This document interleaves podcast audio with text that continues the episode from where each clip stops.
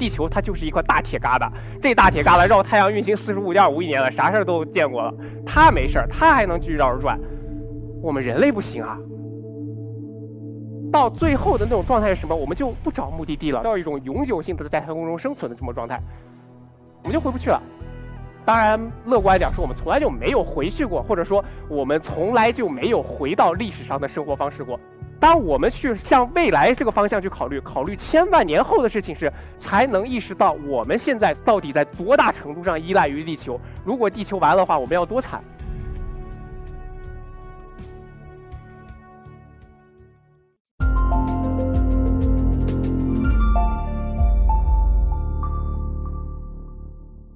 大家好，我是一课的讲者恩特。今天我和来大家讨论的话题是：没了地球之后，人类应该咋办？我们现在地球面临了很多危险了，当然已经有气候变化呀、什么核扩散呐、区域政治不稳定啊等等。我是学古生物的，但对于古生物的角度来说，对不起，这些危险算什么呀？你知道，地球四十五点五亿年的历史遇到的大事情太多了，有直径几十公里的小行星撞击。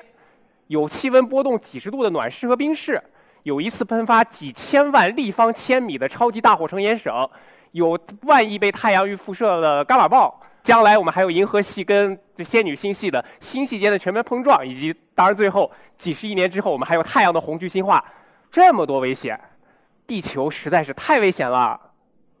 当然，地球实际上不在危险中，地球它就是一块大铁疙瘩。这大铁疙瘩绕太阳运行四十五点五亿年了，啥事儿都见过了，它没事儿，它还能继续绕着转。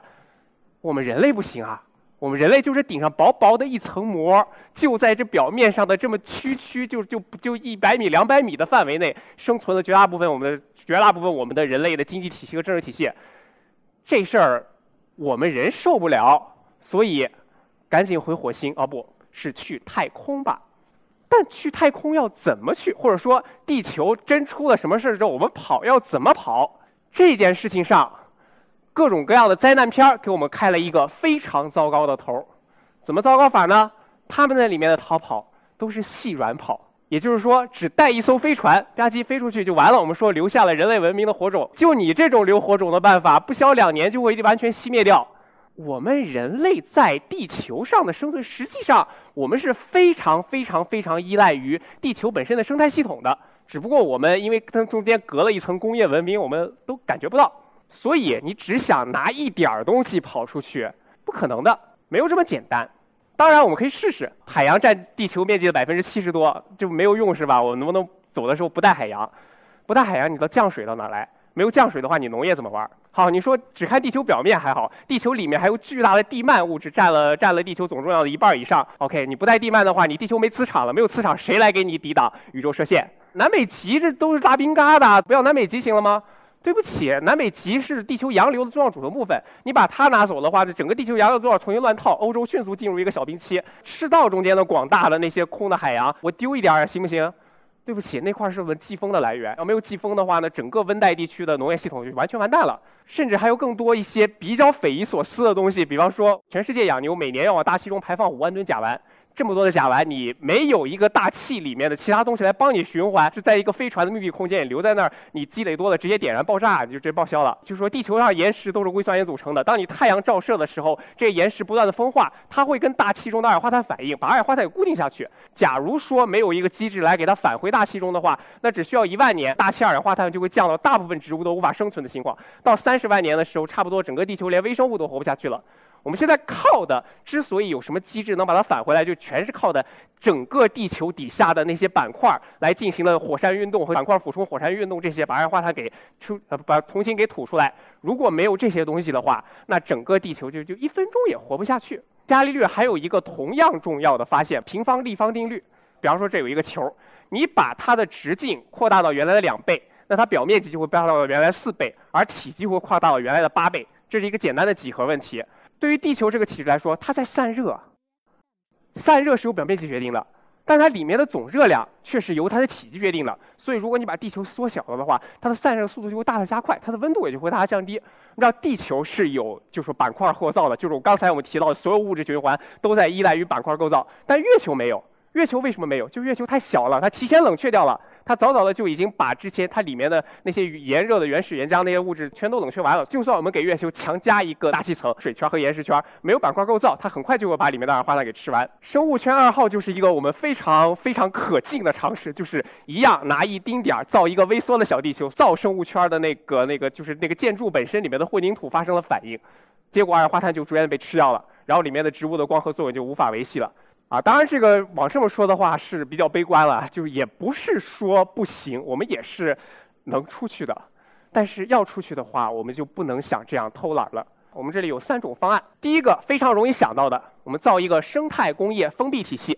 一定是全新的，就是就是，而且是要严格的在人类控制之下的。为什么要严格控制之下呢？你说地球很大，人类在上面只占了一点儿，你说人类就算瞎搞一下的话，那好歹这么大的地球还有个缓冲器。你像我们工业革命搞了二百年，然后搞到现在才让二氧化碳出了问题。你在飞船里那么点儿的一个地方，随便什么一个体系，分分钟失控，你不可就是那个时候你真的就不可能指望说我原样复制一个像地球一样生态圈了，所以要重新设计。需要有一个重启炉灶的新的生态系统。当然那时候管理嘛，就就以人的那种智力和那个维护能力，很可能说靠人都管不过来，需要靠人工智能了。啊，当然能源就不用说了，就是就像那个，因为你脱离太阳了嘛，你总你你不管你自己想什么办法，正反物质还好，什么巴萨德冲压发电机也好，或者诸如此类的，总之你得想办法。最后还有极其庞大的种子库和胚胎库，用来维持遗传多样性的。很多那种电影里面说人类到灭绝到最后了，可能就剩两个人一男一女，然后繁衍世界。呃，这种事情是。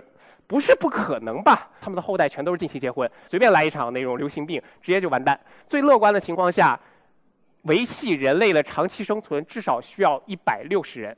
当然，在这种情况下，你可能就不要指望什么自由恋爱之类的东西了，就得在一个非常严格的环境下控制。当然，至而至于你要让其他的生物能够维持自己的一个那种，就是就是遗传多样性了，那就那那那这个数量就更多了。我们不可能指望像诺亚方舟一样，什么洁净的带七公七母，不洁净带一公一母就完事儿了。对不起，那那是不可能的。当然，它有问题，有很严重的问题，就是你真的能管好吗？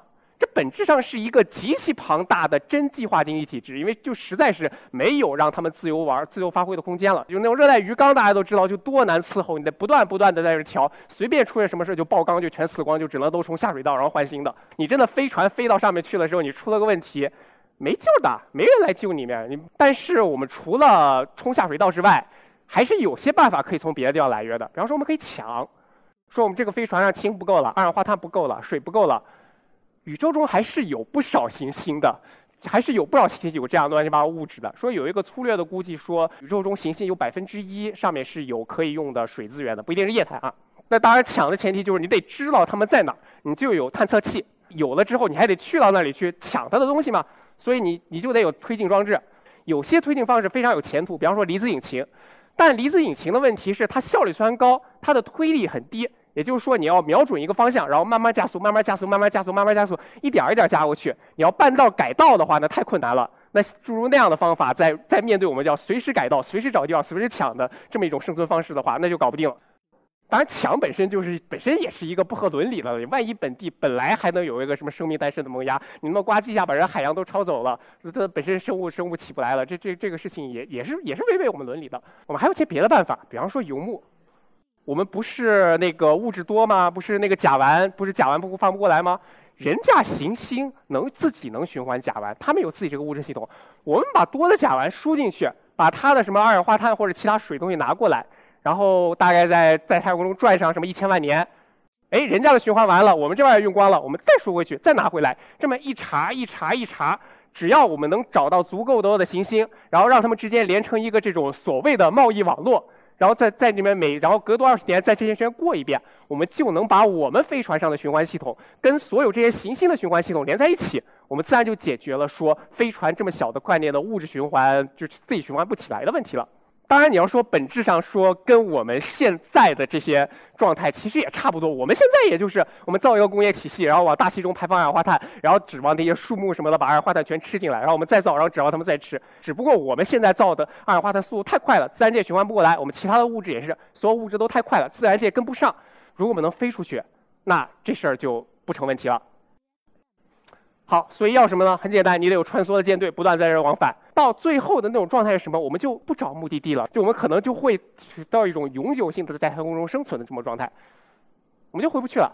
当然，乐观一点说，我们从来就没有回去过，或者说我们从来就没有回到历史上的生活方式过。讲了这么多非常遥远的事情，这这算不算杞人忧天？杞人忧天的话，他有一个问题，就是他考虑这些遥远的问题之后，他就变得寝食难安，他现现实的生活也就过不好了。所以我们说他不是宇宙学家，真正的宇宙学家出再再大灾难，他也面不改色。那是不管你什么样的灾难，他实验室模拟里全都见过了。